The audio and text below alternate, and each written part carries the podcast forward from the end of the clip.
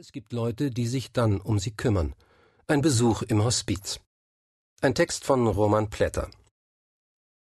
Frau Bormann und Frau Fischer warten auf den Tod. Frau Fischer ist 84 Jahre alt, eine schöne alte Dame mit stahlblauen Mädchenaugen, die leuchten, wenn sie anderen Menschen in die Augen sieht. Frau Fischer hat ihren Frieden mit dem Leben gemacht und mit dem Tod auch.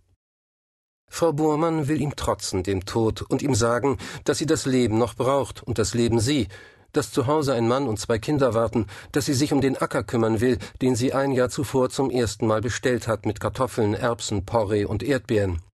Nach zwanzig Jahren mit dem Krebs in ihrem Körper. Frau Bormann hat ihn schon mehrere Male besiegt. Früher haben ihr die Ärzte noch geholfen.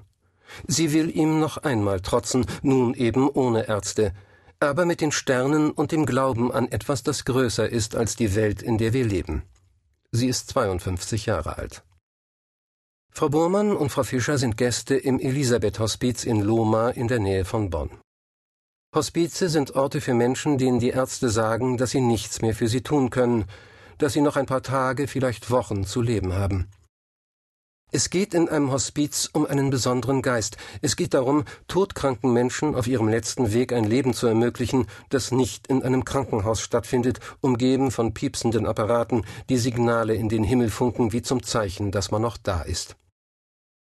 Was es auf sich hat mit diesem Geist und dem Versuch, ihn im deutschen Gesundheitswesen zu etablieren, erzählt Josef Brombach, der das Elisabeth-Hospiz gegründet hat und bis 1970 katholischer Pfarrer war.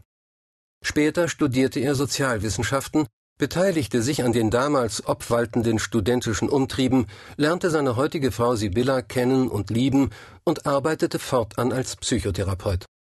Brombach ist ein kleiner Mann mit grauem, im Wind zitterndem Haar, 70 Jahre alt, ginge aber auch als flotter Anfang 60er durch.